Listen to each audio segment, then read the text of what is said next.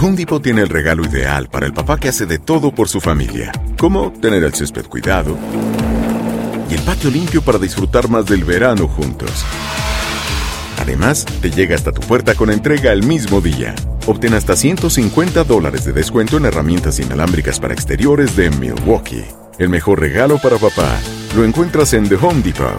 Haces más, logras más. Orden artículos seleccionados en inventario antes de las 4 pm, sujeto a disponibilidad. Carlos Aguilar e Iñaki Arzate están de campana a campana. Con toda la actualidad del boxeo, entrevistas, información y opinión. De campana a campana. Hola, hola, hola, señores, bienvenidos al podcast número uno, sí, del boxeo y evidentemente del deporte que más nos apasiona, sin duda alguna, el deporte del boxeo. Iñaki Arzate, su servidor Carlos Alberto Aguilar, tengo que agradecer la presencia de uno de los históricos del boxeo en nuestro país y en el mundo, un referee internacional, alguien que marcó sin duda alguna un hito y un momento vital una pelea tan importante y que me imagino aquí desarrollaremos un poco el tema de lo que sucedió en esa ocasión y al mismo tiempo yo le tengo una gran admiración porque contra viento y marea se ha mantenido fortalecido eh, y sin duda alguna con el objetivo claro de que cometieron con él una injusticia. Yo lo he escuchado imponiendo su razón y la verdad es que más allá de todo lo que puedan decir los organismos, sin duda le tengo un gran respeto al, al eh, referee internacional Octavio Meirán. Don Octavio, un abrazo, mil gracias por estar aquí en De Campana a Campana y de Esquina a Esquina. Buenas tardes, Carlos. Buenas tardes a Iñaki. Con el gusto de siempre de platicar de, eh, como eh, ustedes bien lo dicen, de esto que nos apasiona y que nos ha dejado pues muchas, muchas eh, circunstancias positivas más que las negativas y las cuando se han presentado las negativas, pues hay que atorarles y hay que sacar al buey de la barranca con la, cualesquiera que sea la circunstancia. Definitivo. Espero que no se esté refiriendo ni a mí ni a Iñaki, al cual saludo con gusto.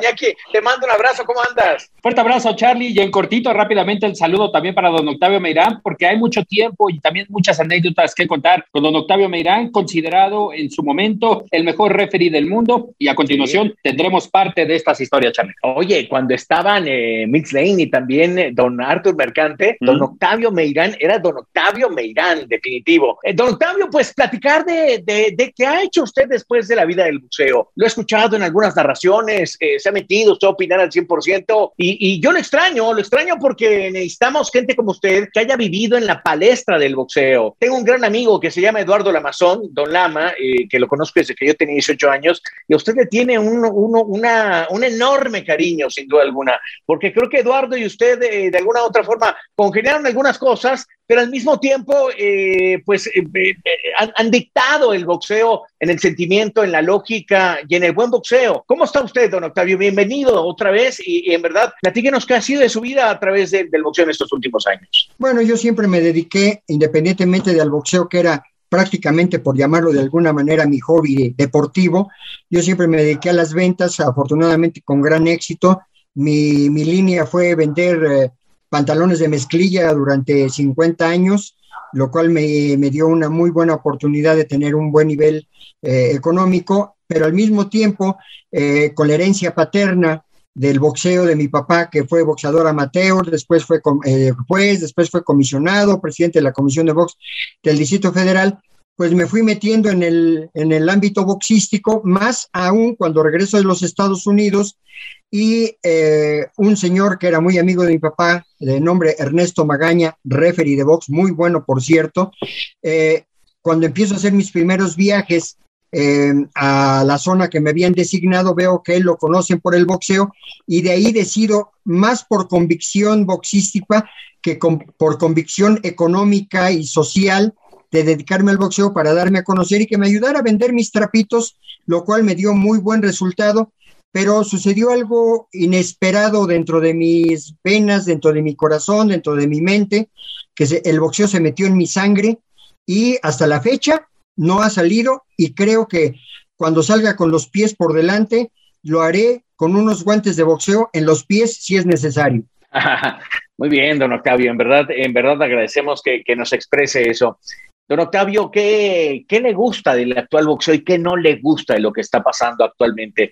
Porque de repente las comparaciones a veces a mí no me gustan, pero sí me gustan para tratar de ubicarnos qué tiempos estamos viviendo y son completamente válidas, eh, sobre todo por, por las grandes cantidades de dinero que ahora flotan en el aire, pero también por los espectáculos que estamos viendo. ¿Cómo lo ve ahora? ¿Cómo lo analiza? Desafortunadamente, yo estoy muy... Eh, Debo de decir, y lo he dicho en infinidad de ocasiones, eh, Iñaki es testigo de que yo me sigo considerando un romántico del boxeo. ¿Qué no me gusta del boxeo actual?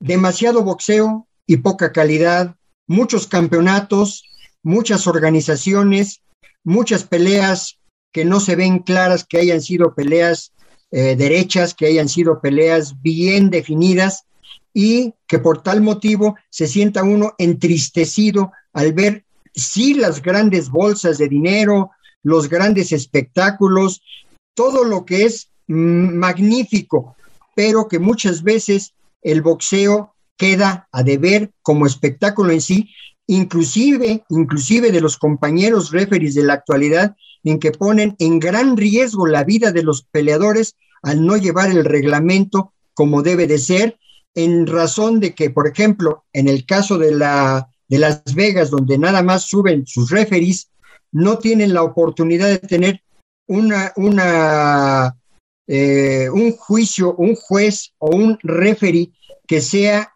eh, imparcial y que se carguen a uno a otro lado, que es el que más vende, y eso lo hemos escuchado en muchas veces, inclusive platicado por ustedes mismos, porque yo siempre he seguido el boxeo, a pesar de que me alejé de las arenas durante muchos años, pero desde que regresó el boxeo a la televisión, mucho antes de pertenecer a, la, a TDN, la empresa que, que me dio la oportunidad de seguir en el boxeo y que me revivió ese gran ánimo, pues es triste ver, ver ese tipo de circunstancias en que el boxeo ha decaído en cuanto a su actualidad. Hay grandes nombres, sí, pero pocos son en razón de la gran cantidad de organizaciones y de campeonatos que hoy pretenden venderse a nivel eh, mediático, vamos a llamarlo de esa manera. Sí, sí, bien expresado. Iñaki. Y en el romanticismo, don Octavio, de este mundo del boxeo, ¿qué queda en Octavio Meirán hablando de sus eh, de sus compañeros actuales, es decir, ¿qué opina de sus actuales eh, referees que están eh, desempeñándose, como lo ha detallado en Las Vegas, pero también recientemente el fin de semana, dos, tres ocasiones faltando tal vez al reglamento interno del, de lo que es el referee? ¿Qué opina de los referees actualmente, don Octavio? Eh, nuevamente me, debo, de, debo de decir que es penoso para mí que todo el tiempo que estuvimos narrando eh, yo en calidad de analista, de aprendiz de analista, porque debo de decirlo de esa manera y, gracias a todos ustedes que tuvieron la oportunidad de enseñarme lo, poco que todavía tengo eh, eh, en mí, pues es, es terrible el hecho de que los referees, sobre todo, es que es una serie de circunstancias. El, ¿Qué tiene que ser un buen referee?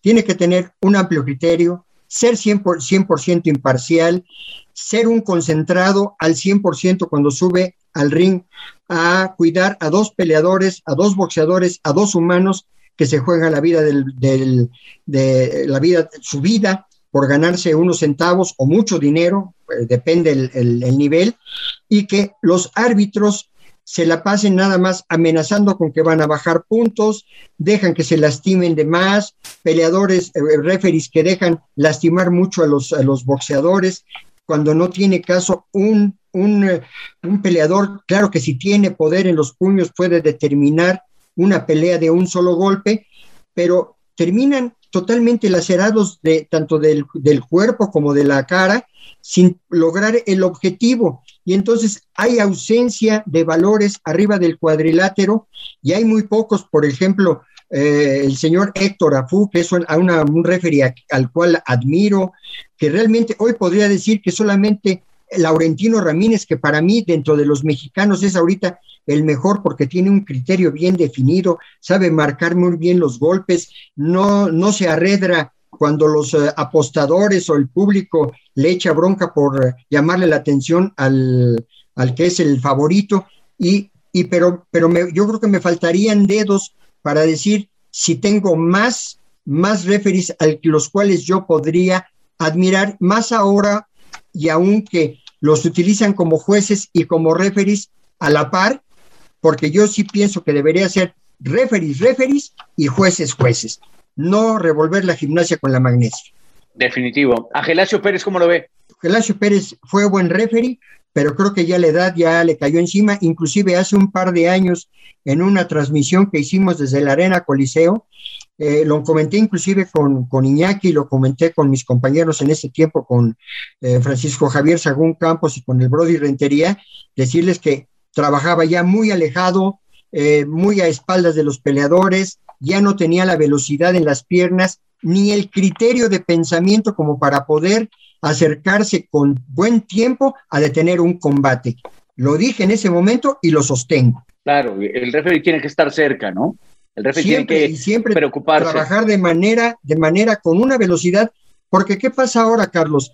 Eh, hay muchos referees que solamente se suben al ring para que su familia lo vea, para que no eh, sea acto de presencia y no hace su trabajo, no hacen su trabajo adecuadamente. He visto, por ejemplo, un, un referee que me llama mucho la atención, el hijo de José Medel, que a pesar de que es de un cuerpo muy voluminoso, es un referee que tiene buen criterio, a pesar de su peso se mueve bien, toma buenas decisiones y es cuando hay que decirle a ellos, yo tengo una, una buena cercanía con él, siempre se me acercaba a preguntarme, oiga, ¿cómo me vio? Oiga, ¿qué me hace falta? Oiga, ¿qué me falta? Oiga, ¿qué me sobra? Ese tipo de personas que están metidas con la pasión en la mano es como se pueden hacer buenos referees, buenos oficiales y que protejan al mismo tiempo que se respete el reglamento y que se proteja la vida del boxeador. ¿Usted no ha pensado en generar una escuela de refereo en México ante la cantidad de, oferta que hay en el mercado? Yo eh, debería de decir que hubo un intento que se hizo hace, estoy hablando de hace 20 años con una persona que ya falleció, Humberto López, que fue promotor de boxeo. Hicimos el intento y recibimos cero, cero eh, aspirantes a la escuela de boxeo Octavio Meirán, Humberto López. ¿Ya qué se cero. Porque la gente aprende como yo aprendí en guantes de oro, me echaron para arriba, tomé una mala decisión la primera función, me bañaron de todos los líquidos habidos y por haber, fríos y calientes, pero persistí y me presenté al viernes siguiente, pero ya viendo a los, a los referees, mi papá tenía pase de, de, la, de la Arena México y de la Arena Coliseo, fui a ver a los referees y de una semana a otra, pues ya había aprendido lo que no había aprendido en mucho tiempo y fue eh, realmente asistir lunes a guantes de oro, miércoles al profesional, viernes a guantes de oro y sábado al profesional, todo el resto del 68 y todo el año de 1969. Fue así, fue así como me hice referee de box. Iñaki, los antecedentes, don Octavio, de esa escuela puede ser eh, que también influyeron sus antecedentes a, poco, a poco antes de entrar a, esta historia que vivió con Tyson y con James Buster Douglas, que cambió parte de su trayectoria, pero ¿influyó esa parte de Douglas y Tyson en esa creación de la escuela, don Octavio? No, en lo absoluto, no, no. Yo creo que eh, eh, platicando con muchos compañeros referees, eh, que no puedo nombrarlos a todos porque a lo mejor omitiría uno y no sería justo, pero, pero a nadie le interesa realmente y creo que es una circunstancia eh, poco probable y más aún yo todavía dedicándome a los negocios que pues absorbían prácticamente el 100% de mi tiempo, con excepción de los miércoles en la noche, sábados en la noche o cuando iba a actuar como referee en alguna de las eh, ciudades del interior de la República, en los campeonatos nacionales, que en ese tiempo todavía eh, eran, daban una muy buena, buen margen de buenos espectáculos y después se fue diluyendo, pero nunca tuve realmente la, la, la firme idea de decir, ah, pues tengo que hacer una escuela. He dado algunas pláticas y me han invitado en Reynosa, ni me han invitado en Hermosillo. Voy con mucho gusto, pero es muy eventual y no, no tal cual de tener una escuela de referees, porque no me gusta fracasar. Soy enemigo del fracaso y creo que eso como piensan las personas, sería, nuevamente lo pienso y lo digo, un fracaso. Sí, sin duda alguna. Eh, don Octavio, ¿cuál fue la primera pelea de título mundial que usted se encargó de, de referear? Adolf Pruitt Mantequilla Nápoles en 1972 en Monterrey, Nuevo León, yo viviendo en Monterrey en esos años. Con victoria de Mantequilla. Nápoles noquea técnico en el segundo round. Estás de campana a campana.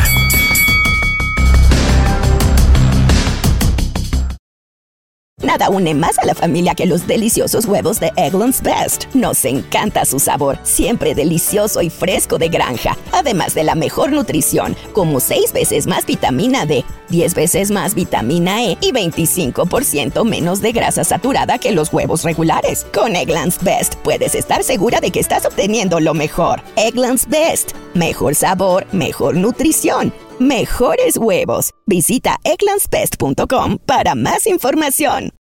Disfruta del auténtico sabor de horchata, latte y otros sabores con el McCafé at Home Café Styles of Latin America K-Cup Pods. Prepáralos en casa con cualquier cafetera Keurig, disponible en tiendas principales o en Keurig.com. UTIs are the worst. I've been there. One year, I had eight UTIs. If you get UTIs, then you understand how awful the cycle can be. I was taking all the precautions, and cranberry products, they just never worked for me. I was desperate for a way to be proactive. It was hard on me and on my husband. It was tough to see her in pain, and I wanted to help. I'm Jenna. And I'm Spencer.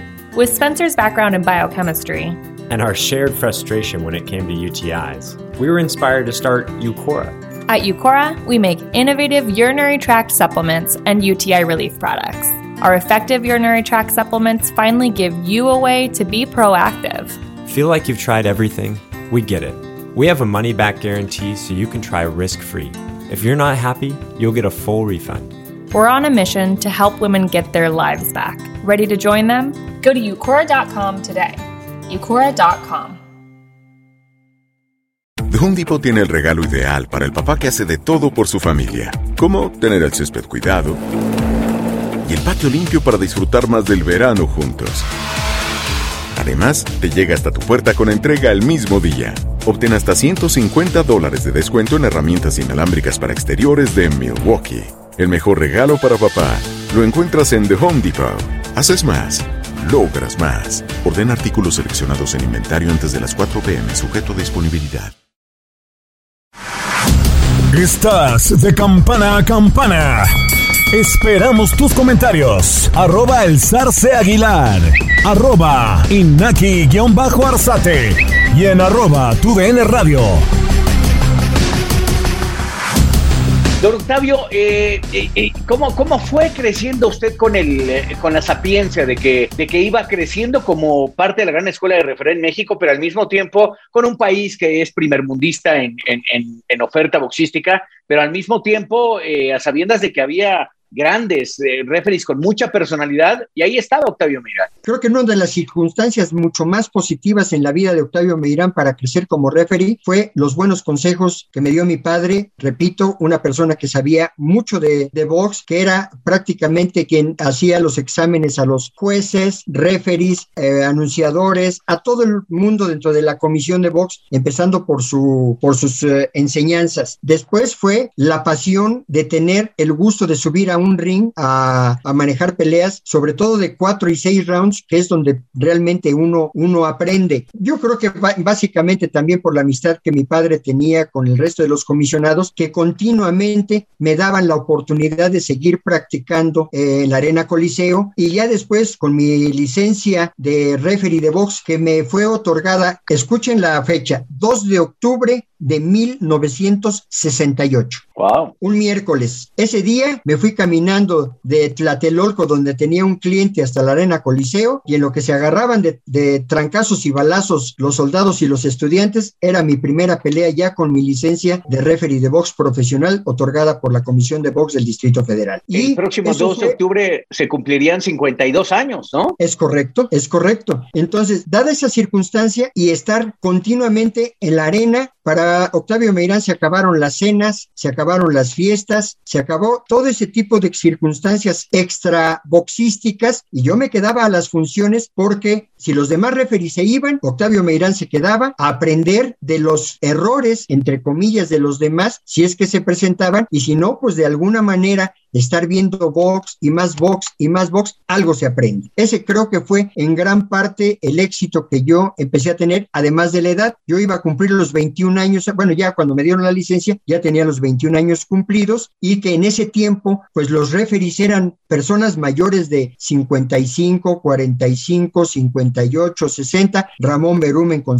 casi 69 años y todos los referees eran de esa edad. La primera oportunidad que fui a un campeonato nacional a la ciudad de Mérida, Yucatán, no creían que yo era el referee por mi edad y porque era un campeonato nacional donde Miguel Canto ganaba el campeonato nacional de peso mosca a Rocky García de, de, Monterrey. Fue muy, muy agradable esa función porque después de haber subido al ring, después ya no, ya no me dejaron bajar y me tuve que echar las dos peleas que faltaban y eso me dio la oportunidad de ganar mi primer reconocimiento en la Comisión de Box del Distrito Federal, que me dieron el primer trofeo por ser el mejor referee de ese año. Oh, qué, qué alegría, la verdad. Actualmente los chicos a los 21 años están haciendo albondiguitas rascándose el ombligo, pero bueno, esa es otra cosa. Iñaki, Don Octavio, y dentro de este mundo de las anécdotas, eh, platíquenos esa parte donde unió el amor al arte con el negocio, es decir, lo de los pantalones, las camisas. ¿Cómo se origina esa parte de la tela con el boxeo, don Octavio? Lo que pasa es que Ernesto Magaña, siendo gerente de ventas de la fábrica de pantalones a donde él me dio la oportunidad de trabajar, hacemos el primer viaje al sureste donde me había sido encomendada esa zona y veo que a él lo conocían precisamente por, por el box, además de que era muy buen vendedor y era un buen gerente de ventas. Y de ahí me nace la idea de dedicarme a, a referee. Entonces, por, la, por el éxito que él tenía, él, él era una persona siempre vestida de traje, con carro último modelo todos los años. O sea, para mí era el triunfador, la imagen del triunfador. Y pensé, si él puede, ¿por qué yo no? Siendo además mi papá comisionado, que me, debo de reconocer que fue la llave que me abrió la puerta porque era un círculo muy cerrado. Lo demás, yo me lo gané y me empezó a ir también vendiendo los pantalones porque todos los clientes me funcionó la, la tecnología, vamos a llamar la tecnología mental. El mundo mental es muy grande y me fue, em, me fue empezando a ir mejor y mejor y ya los clientes me preguntaban, oye, te vimos el sábado en la función y aprovechaba pues para que los pedidos de los pantalones pues fueran un poquito más, más grandes, más, más sustanciosos y las comisiones pues mayores. Así fue como se fue relacionando el, las, las telas con el boxeo. Eh, don Octavio, eh, ese año en, en, eh, en que sucedió la Tyson contra Buster Douglas en Tokio, cuénteme cómo, cómo lo vivió usted, ¿Qué, qué es lo que pasó por la mente el momento en que se genera todo este gran conflicto entre usted, el Consejo Mundial de Boxeo, pero también en donde separa un poco las rotativas todavía de esos años y bueno, viene la gran derrota de, de, de, Mike Tyson y entonces ahí se empieza a generar todo un boom, pero el, el gran culpable, el gran señalado eh, es, es, Octavio Meirán. Y de alguna otra forma, pues también viene un momento de injusticia, porque, porque no fue así. La justicia se terminó arriba del cuadrilátero, una gran derrota en toda la valía, pero se la cargaron a usted, don Octavio. Cuénteme un poco. La, la situación, pues, en el momento que el señor José Sulaimán me busca a principios de enero para darme la gran noticia de que si estaba yo dispuesto a ir a Tokio para el 11 de febrero del 1990, pues para cualquier referee de box llegar a su primer campeonato mundial de peso completo y siendo Mike Tyson, pues yo nunca le dije que no a ninguna función de box. Jamás, jamás en la vida. ¿Por qué? Porque era mi pasión. Entonces, llegar al campeonato mundial de peso completo, aunque no hubiera sido Mike Tyson, o que hubiera sido Pedro Pérez, los nombres, yo sí quiero aclarar que los nombres arriba del cuadrilátero para Octavio Meirán de aquel entonces y de hoy sigue siendo exactamente lo mismo. Dos humanos subiendo al ring. Ese nerviosismo antes de subir, claro que sí, siempre lo tuve, aún dentro de la arena Coliseo. Pero una vez subiendo al ring, a mí no me importaba cómo se llamaran los peleadores. Bueno, me voy a Tokio, ya había, ya había ciertas circunstancias de alarma porque Greg Page, ya fallecido, ex campeón mundial, eh, deposita en la lona eh, en un entrenamiento a Tyson y pues de ahí se armó la emergencia, la urgencia de, de, saber cómo iban a resolver el problema. ¿Por qué? Porque seis meses después Tyson se enfrentaba en una gran pelea multimillonaria contra Evander Holyfield. ¿Qué pasaba con la pelea de, de Japón? Iban a pagar una una, ¿qué podemos llamarle? Tyson la vez anterior que había estado en Japón gana en el primer round y los japoneses no se quedaron japoneses. Van a pagar una deuda con los japoneses. No era importante esa pelea, pero Tyson lo tomó muy a la ligera. No lo pudieron contener ni Don King ni nadie que se le apareciera a Tyson y pues él ya acaba de hacer unas declaraciones muy duras, muy difíciles que ya eh, si tenemos el tiempo las, las comentaremos. Pero el hecho es que yo fui a la pelea sin ningún problema, viene la ceremonia de, pesaje eh, sin problema, viene la lectura de reglamento sin problema, y estaba Evander Holyfield y por ahí eh, invitado del señor Sulaimán estaba don Joaquín, Bandí, Joaquín Vadillo, gente de fútbol, el cual nos hicimos amigos porque prácticamente se quedó sin tener la oportunidad de estar en, en Tokio y entonces pues no hablaba prácticamente nada de inglés y bueno, nos hicimos amigos. Y él estuvo presente en el momento que posterior a dar las instrucciones arriba del ring, cinco o diez minutos antes de subir al ring, el señor Don King me mandó un mensaje con el señor José Solaimán diciéndome que eh, sabíamos que Tyson no era lo fuerte que todo mundo pensaba, que se le podía lastimar, que fuera eh, dentro de mi profesionalismo, eh, que lo aguantara lo más que pudiera, que fuera elástico con él y que si yo veía a Douglas lastimado, le parara la pelea de inmediato. Palabras textuales con testigo mexicano, tal cual. ¿En qué se convirtió el no haberles hecho caso al señor Donald Trump, que estaba sentado en ringside, con Don King y con José Suleiman? Una venganza, una venganza en la cual se me pidió en muchas ocasiones que yo me echara la culpa en el aeropuerto de Los Ángeles, posterior me gritó a voz en cuello el señor Sulaimán que le habíamos hecho perder un negocio de 200 millones de dólares. Todo eso está publicado, ¿eh? El, hecho de que, Don, eh, eh, Tyson dormía con cinco damas en su habitación, que no había entrenado, todo está publicado. Y, esas, y esto que nosotros estamos contando ahorita está publicado inclusive en un libro que escribió Joe Layden, que se llama The Last Great Fight, eh, en el cual me, tomó mi, mi, aportación, ahí está, ahí está en ese libro, y ese ha sido los últimos 31 años de mi vida, pero fue tal cual. Después de la pelea, pues con eso de que yo empecé a contar desde el segundo segundo, porque yo nunca contaba, yo nunca veía el tomador de tiempo, aparece por ahí uno de un guante que tenía uno o dos segundos más que yo, que también estaba medio arreglado, porque si nos vamos al resultado de la pelea, Carlos, eh, un juez japonés, el japonés de, origen japonés, tenía un eh, tenía empatada la pelea. Un juez japonés de Los Ángeles tenía un punto arriba a Tyson y Larry Rosadilla tenía ocho puntos a favor de Douglas, que era lo ideal porque había perdido dos puntos con la caída del octavo round. ¿Qué pasó en la caída de Douglas? Cuando cae Douglas, cae de espaldas después de un solo golpe, un upper de Tyson, mete el codo de la mano del, del brazo derecho, levanta la cabeza y con el puño izquierdo golpea la lona como diciendo, me pescó, estaba consciente. Se levanta a los nueve, no tocan la campana, pues el reglamento dice que una vez, una vez levantándose el peleador, debe de tocar la campana para que tenga su minuto de descanso. Todo estaba tan tan bien hecho que esperan a ver si yo tomo la decisión, que para mí hubiera sido muy fácil zarandear a Douglas y declararlo fuera de combate. Yo todavía seguiría referiando y estaría en el, en el, en el Salón de la Fama. Salón de la Fama. pero no, no, fue, no fue yo tomé la decisión que creí conveniente en que el que debería de ganar era Douglas y lo ganó con todas las de la ley. Esa es la historia completa que se convirtió en una venganza por parte del Consejo Mundial porque además Don King se prometió a sí mismo y se lo dijo a varias personas, Octavio Meirán no vuelve a referir nunca más un campeonato mundial. Ese mismo año entra la OMB a territorio nacional con la pelea de Ali Galvez chileno contra eh, Isidro Pérez, mexicano de Acapulqueño, que hace un, eh, promotor mexicano y no me dejaban ir a la función. Tuve que renunciar a mi licencia de la Comisión del Distrito Federal porque nadie me daba una razón lógica, nada más me decían, no, no tienes permiso, no, no tienes permiso. no tienes permiso, no, no se puede porque no se puede. Renuncié, me subí al ring, referí esa pelea y Don King se quedó chato con su promesa, tal cual. ¿Cuántas peleas refirió después de lo de los sucesos de Tokio? Eh, yo me retiré el 4 de febrero del 94. En esa época, eh, que subí muy poco al ring porque a los comisionados los eh, amenazaban que no me dejaran subir al ring.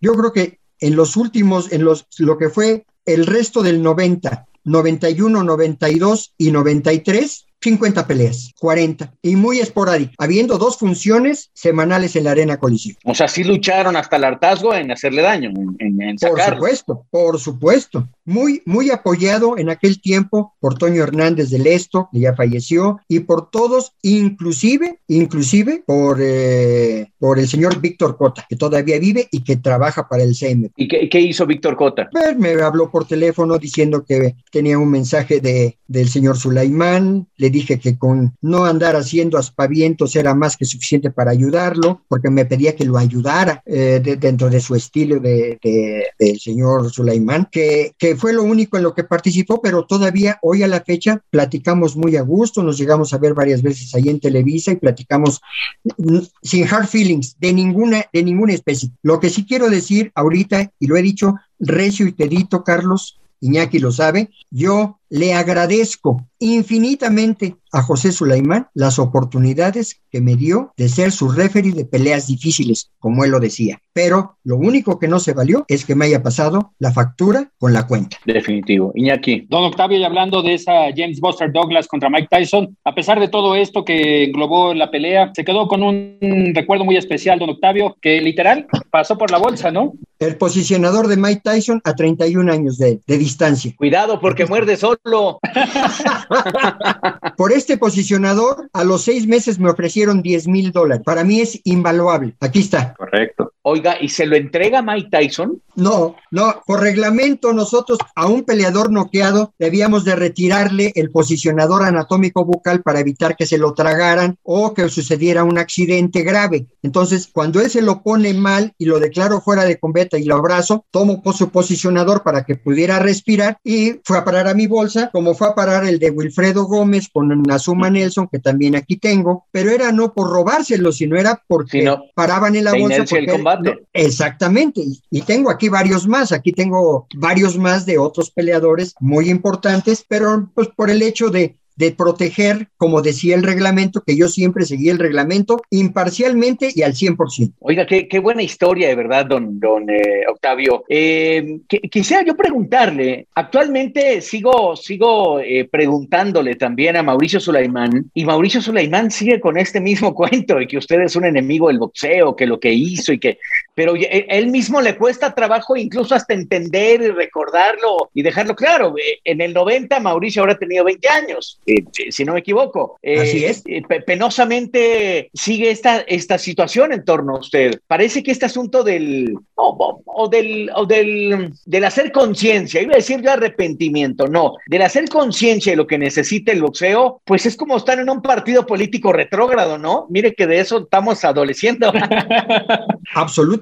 Yo eh, eh, debo de decir, y lo digo también con, con total honestidad, eh, Mauricio y yo tuvimos una muy buena relación, frecuentemente platicábamos eh, telefónicamente, aún después de todo lo que pasó en Tokio, eh, aún después Claro. de todo. Y en una ocasión me invitó a desayunar, eh, fuimos al Hotel Camino Real, a donde eh, acordamos vernos en la huerta, y él pretendía que tuviéramos una reunión, su papá, él y yo, no sabía los, no- nunca supe el motivo, puesto que nunca se llevó a cabo. Yo le dije a Mauricio que pues que se me hacía un poquito fuera de contexto el hecho de que después de tantos años, te estoy hablando, estoy hablando más o menos del 2002, 2003, 2004, por alguno de esos años, que después de tantos años quisiera tener una, una reunión, porque él me decía es que lo consideramos como si fuera de la casa, usted es como si de la familia. Yo no entendía, no, no nunca lo entendí. Fue hasta después de que hice unas declaraciones en el Playboy, en el vigésimo quinto aniversario de la pelea, que me hace una entrevista Playboy de Estados Unidos con Eric Rath, y a él le preguntan, oye, ya, y tengo aquí la revista, oye, ¿ya viste lo que declaró Octavio Meirán? Bueno, sí, dice, yo era muy chico, medio lo recuerdo, etcétera, etcétera, pero quien se podía defender ya no está aquí con, aquí está, ya no, ya no vive aquí para defenderse. Así es que, este, no tengo más que declarar. Cuando se hizo la función de abril en el Zócalo Capitalino, pasó eh, que, se, que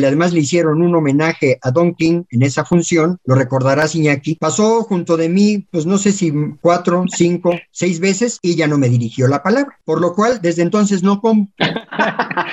y todavía recuerdo que fue también una en la Coliseo, ¿no, don Octavio? Una ah, pelea de sí, cuando, de Gane López, fue la, de, la, del Gane, la, fue la, de, la del. Yo, yo hice eh, gran parte del 2015, todo el 16, 17, 18 y parte del 19, sin faltar a una sola función, sin faltar a una. Son 300 funciones que, que TDN me dio oportunidad de ser aprendiz de, de, analista. Y en varias ocasiones nos cruzamos y en, en, una, en una, en la de la Coliseo, pues así y eso porque nos encontramos de frente, saludó, saludó a Javier Sagún, al Brody, y pues me lo encontré de frente y me dio un buenas noches más a fuerza que de gana. Pero pues la verdad está ahí, o sea, yo no tengo por qué decir mentiras, está como, está como el no más que dice Roberto Durán que nunca dijo, pues a mí me lo dijo. Está, evidente.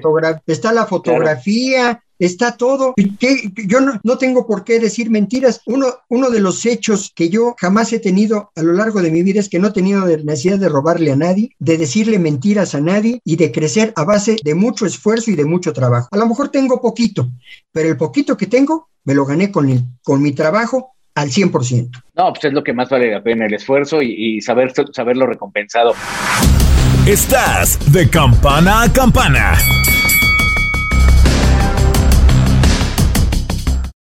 Nada une más a la familia que los deliciosos huevos de Eggland's Best. Nos encanta su sabor, siempre delicioso y fresco de granja, además de la mejor nutrición, como 6 veces más vitamina D, 10 veces más vitamina E y 25% menos de grasa saturada que los huevos regulares. Con Eggland's Best puedes estar segura de que estás obteniendo lo mejor. Eggland's Best. Mejor sabor, mejor nutrición mejores huevos. Visita eclanspest.com para más información. Experimente el auténtico sabor de Latinoamérica con el McCafé at Home Café Styles of Latin America K-Cup Pots. Disfruta de cuatro bebidas deliciosas que puedes preparar en casa con cualquier cafetera Keurig. Horchata latte, café con leche, dulce de leche y café de olla. Inspirados en sabores únicos y cultura vibrante de la región, hay un delicioso viaje esperándote en cada taza. Prueba el McCafé at Home Café Styles of Latin America disponible en tiendas principales o en Keurig.com. UTIs are the worst. I've been there. One year, I had eight UTIs. If you get UTIs, then you understand how awful the cycle can be. I was taking all the precautions, and cranberry products, they just never worked for me. I was desperate for a way to be proactive. It was hard on me and on my husband. It was tough to see her in pain, and I wanted to help. I'm Jenna. And I'm Spencer. With Spencer's background in biochemistry and our shared frustration when it came to UTIs, we were inspired to start Eucora. At Eucora, we make innovative urinary tract supplements and UTI relief products. Our effective urinary tract supplements finally give you a way to be proactive. Feel like you've tried everything? We get it. We have a money back guarantee so you can try risk free. If you're not happy, you'll get a full refund. We're on a mission to help women get their lives back. Ready to join them? Go to Eucora.com today. Eucora.com. The Home Depot tiene el regalo ideal para el papá que hace de todo por su familia, como tener el césped cuidado y el patio limpio para disfrutar más del verano juntos. Además, te llega hasta tu puerta con entrega el mismo día. Obtén hasta 150 dólares de descuento en herramientas inalámbricas para exteriores de Milwaukee. El mejor regalo para papá lo encuentras en The Home Depot. Haces más, logras más. Orden artículos seleccionados en inventario antes de las 4 pm, sujeto a disponibilidad. Estás de campana a campana. Esperamos tus comentarios. Arroba el zarce aguilar. Arroba inaki-arzate. Y en arroba tu radio. ¿Qué crees que hubiera pasado eh, en, dado caso de que usted va a la huerta para desayunar con la familia y se encuentra a José y lo invita a la mesa? ¿Qué, qué hubiera pensado que hubiera pasado? Eh, alinear los astros, agarrar y decir, oye, una disculpa, ya se acabó esto. Habían pasado 14 años. Eso había haber pasado una noche después, ¿no? Yo lo que pretendía creer, no lo sé. Esta es una, una, una imagen que yo tengo en mi mente, es que todas estas declaraciones que han sido galopantes a lo largo de todos estos años, que se detuvieran, que ella no declarara. Claro. Yo creo que ese sería el motivo. No le encuentro ningún otro. No me iban a ser juez, no me iban a hacer nada. O sea, yo estaba en ese tiempo totalmente dedicado a mis negocios, veía la televisión hasta antes de que regresara el boxeo a la televisión abierta con varios, varios participantes, pero de allí en fuera yo estaba totalmente fuera del boxeo profesional. Entonces no tenía ningún caso que, salvo las entrevistas que han sido a lo largo de estos 31 años,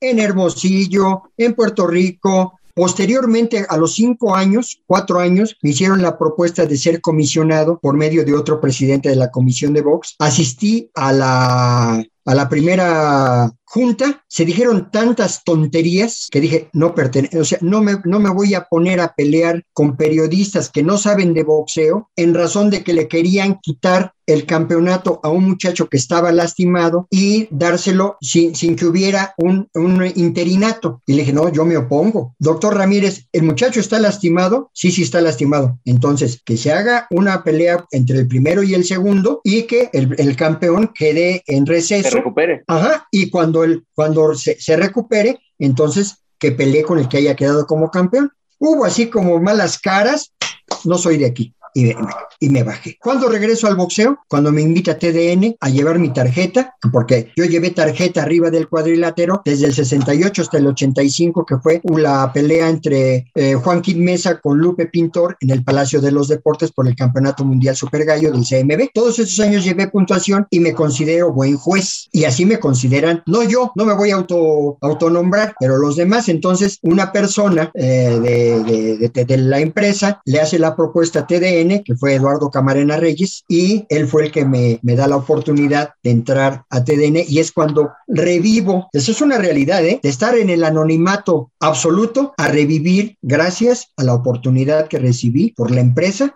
de estar otra vez vigente. Que lo extraño, que lo extrañé, sí, y mucho impresionantemente. Hoy sigo estando vigente, hago, hago algunas eh, cosas que, eh, como las que he venido haciendo tranquilamente de análisis, de cosas más o menos positivas, 100% imparcial siempre, y creo que eso me ha dado la oportunidad de seguir estando vigente y tener hoy la oportunidad de platicar con ustedes. Si se puede, esa, ese detalle del no más, es decir, alguna ocasión platicando con Roberto, él lo niega, él dice, nunca dije no más, nunca existió el no más, y el referee paró mal aquella pelea, y lo recuerda, lo recuerda, dice, es, fue un mexicano, fue un mexicano el que me paró la pelea. Pues sí, pues él podrá decir, él podrá decir misa, pero yo le di dos oportunidades, y está el video, dos oportunidades de reanudar la pelea, porque le pregunto, cuando da la espalda, no me voy con la finta, por algún consejo que mi padre alguna vez me dio, y le digo, oye, ¿a dónde, a dónde? Porque él todavía recibe un golpe en uno de los costados tirados por Leona. Y entonces le digo, ¿a dónde? Él me dice algo que no le escucho porque traía el posicionador y le digo, a pelear, hago que reanude la pelea. Y entonces es cuando me dice con el guante, y ahí está la fotografía, ahí la tengo. No más. Palabras que jamás voy a olvidar. ¿Cómo nació el no más? Bajo del ring y uno de los, eh, no sé si fue periodista o de los que estaban haciendo la narrativa, me dice, ¿Qué le dijo Durán? No más. Y de ahí nació el no más. Que no lo quiera aceptar, que diga que, el mismo Durán, que el mismo este, Sugar Ray Leonard dice que tampoco lo dijo, que porque estaba muy cerca. Yo que gano con inventar algo. Lo dijo. Y le voy a decir, le, voy a decir otra cosa, don Octavio. Hay entrevistas donde incluso en, en mi pasada empresa donde platicamos con Roberto Durán y él acepta, dice, ya, ya estaba yo molesto, ya no podía, eran dolores abdominales, eh, él mismo lo declara. Creo que el asunto, eh, un poco de, como yo creo que se dio, es que se, se, arma una película con Robert De Niro, con, con estrellas de Hollywood, y, y, la película tampoco hace justicia a lo que dice eh, Roberto Durán, porque yo creo que cuando él vio la película dijo, no, que no salga esto, porque en la película es que evidente que él pues como gitano el boxeo renuncia a la pelea. Y yo creo que por eso él declara, no, no, yo no dije, porque hay que darle el carajo con, con su gente. Claro. ¿Cuándo hemos, visto que, ¿Cuándo hemos visto que un mexicano renuncia arriba del cuadrilátero? Definitivamente. Yo no he visto uno. Yo no he visto Definitivamente. uno. Pero sí he visto a puertorriqueños, norteamericanos, panameños que, que dicen, no, ya, ya, muere, ya, ya, yo puesto no soy. Y yo creo que, que a Roberto le pasó. Es decir, y cuando viene el reestreno de la película, dice, mejor cambio mi, mi, concepto, mi conservación, mi conversación, porque es claro que no le favorece. Y, y, y yo creo que, pues sí, eh, penosamente, eh, con todo lo que hay alrededor, pues mejor le echo la culpa a alguien más. Yo no me hago responsable de lo que dice, de lo que dijo, ¿no? Yo creo que es cierto, yo lo veo, para mí es evidente, han sido dos momentos, bueno, muchos para, para don Octavio Mirán, pero dos momentos importantísimos para el boxeo mundial, el caso del no más y, y lo que sucedió en Tokio. Don Octavio, en verdad, este, esto da para mucho más, para, para tener una, una plática eh, donde aparezca un vinito, un escal, unas cervezas y poder... Por seguir supuesto. Hablando, seguir hablando de boxeo. Yo la verdad le agradezco enormemente la posibilidad de haber platicado con usted.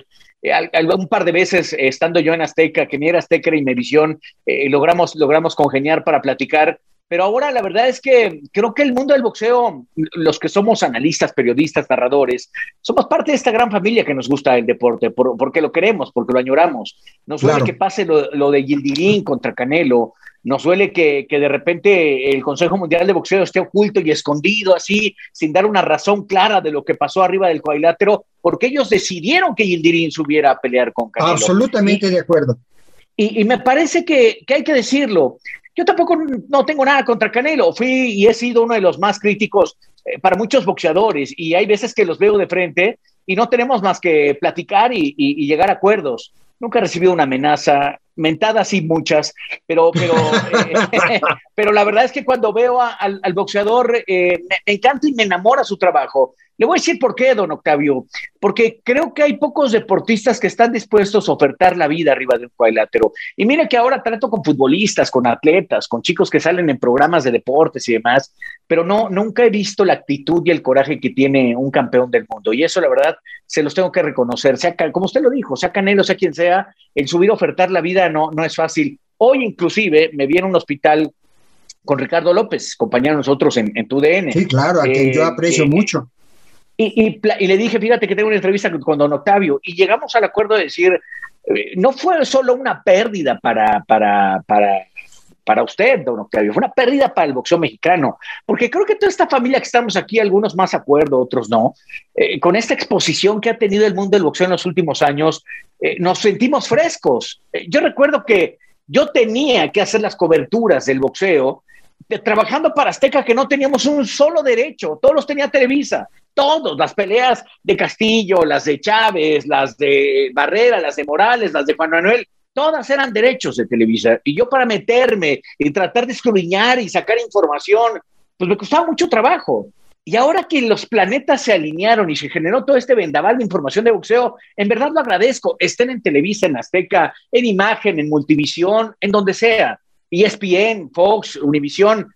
Yo creo que lo importante es que este amor por el deporte que queremos, que sentimos, no desaparezca. Y yo se lo agradezco a usted, porque don Octavio, para la vida que usted ha tenido, le pudo haber hecho, ah, ahí se ven. Yo me dedico a seguir vendiendo mis pantalones, mi mezclilla, tener a mi familia, y usted ha luchado por seguir, por pertenecer. Y ha sido una gran pérdida desde 1990 que no haya estado cerca. Qué bueno que le sigue motivando, qué bueno que nos sigue dando estas enseñanzas de humildad, de trabajo, de, de verdad, de conciencia, y yo la verdad se lo agradezco de todo corazón. No, yo quiero decir gracias primero que nada agradezco la oportunidad. Iñaki tuvo la oportunidad también conmigo de platicar muchas, muchas noches eh, previas a las transmisiones que teníamos en TDN, infinidad de circunstancias, era mi compañero de, asiento y comentábamos sí. y él tenía su chamba y yo lo interrumpía, pero siempre con, con una gran actitud hacia mi persona y te tuvimos la oportunidad de platicar mucho de este boxeo y pues obviamente hoy en día, a pesar de la edad que tengo, me mantengo ágil, me mantengo físicamente y mentalmente bien, precisamente para no arrastrar la cobija, como se dice en el argot, ¿no? El día que yo ya no pueda, que ni siquiera platicar con nadie, ese día mejor no, la, no, no doy una entrevista o no doy una plática o no doy un, un momento de recuerdo, porque entonces es triste cuando alguien tiene que arrastrar la cobija. Que voy a defender al boxeo, lo voy a defender de aquí hasta que pueda, siempre con mi juicio imparcial. Nunca me voy a llevar si uno es mexicano, como lo dije al principio, y si el otro es cubano, si el otro es francés, si el otro es alemán, eso a mí no me importa. Lo que vean mis ojos es lo que voy a poner en mi tarjeta. No tengo interés absolutamente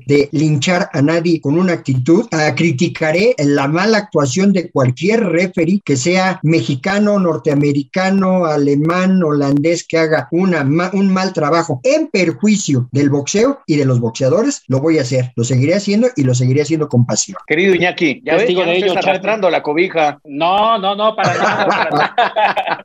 No, para nada. Y testigo de ellos justamente todo lo que relaciona a don Octavio Meirán con el mundo del boxeo, específicamente siempre la justicia por delante por parte de don Octavio Meirán, tanto arriba como abajo del ring, siempre eran pláticas pre y post de lo que sucedían en las funciones y tan es así que nos llevamos sorpresas después durante los próximos días de lo que pasaba con promotoras, de lo que pasaba con referees, con jueces, pero es parte, es parte del boxeo y la verdad, don Octavio, sinceramente, se extraña esa parte y qué bueno, qué bueno que se mantenga activo, porque obviamente mi Charlie también tiene redes sociales y ahí comenta, analiza Sí. parte de lo que se está Yo viviendo. sigo a don Octavio, yo sigo a don Octavio, espero que él me siga y si no, pues ahí. No, no, ahí- claro, ahí no, no. Ahí está la, la demostración que yo, obviamente, ¿a quién va a seguir uno? A los buenos. ¿De dónde? Es como cuando juega uno billar. Para aprender a jugar billar, ¿con quién hay que jugar? Con los buenos. Los buenos, Claro. Si no, no aprende uno. Y yo sigo queriendo aprender de boxeo. Conforme vaya avanzando mi vida, no el que no me diga alguien que lo sabe todo. No hay quien lo sepa todo. No hay. Y siempre, nunca, nunca hay una pelea igual de box. Todas van a ser diferentes. Absolutamente. Yo les agradezco mucho la, la atención. Estoy a sus órdenes. Soy prácticamente un enamorado de esto, a un apasionado, como lo dije al principio, y lo sostengo y así, así seguiré hasta que ya el señor me llame a que si hay re- box allá arriba y me dice te toca referir mañana, pues iré con mucho gusto. Don Octavio, la verdad es que le agradecemos este espacio, nos hemos echado una hora prácticamente de, de una plática entrañable y, y en verdad lo, lo agradecemos de verdad. Así que, querido Iñaki, pues muchas gracias, de verdad. Abrazo a los dos, don Octavio, un abrazo a la distancia, deseo verlo pronto y ojalá aparezca ese vinito a ver qué llevamos y seguimos cotorreando de boxeo. Eh, si quieren venirse a comerse unos buenos pastes acá a Pachuca donde tienen su casa, nos ponemos de acuerdo y con mucho gusto los recibimos aquí en casa, sin problema alguno. Y Perfecto. echaremos los vinitos que sean mezcales, tequilas, rones o lo que sea, pero muy a gusto, con toda confianza. Abrazo a la distancia, abrazo a los dos. Igualmente. Gracias. La campana ha sonado.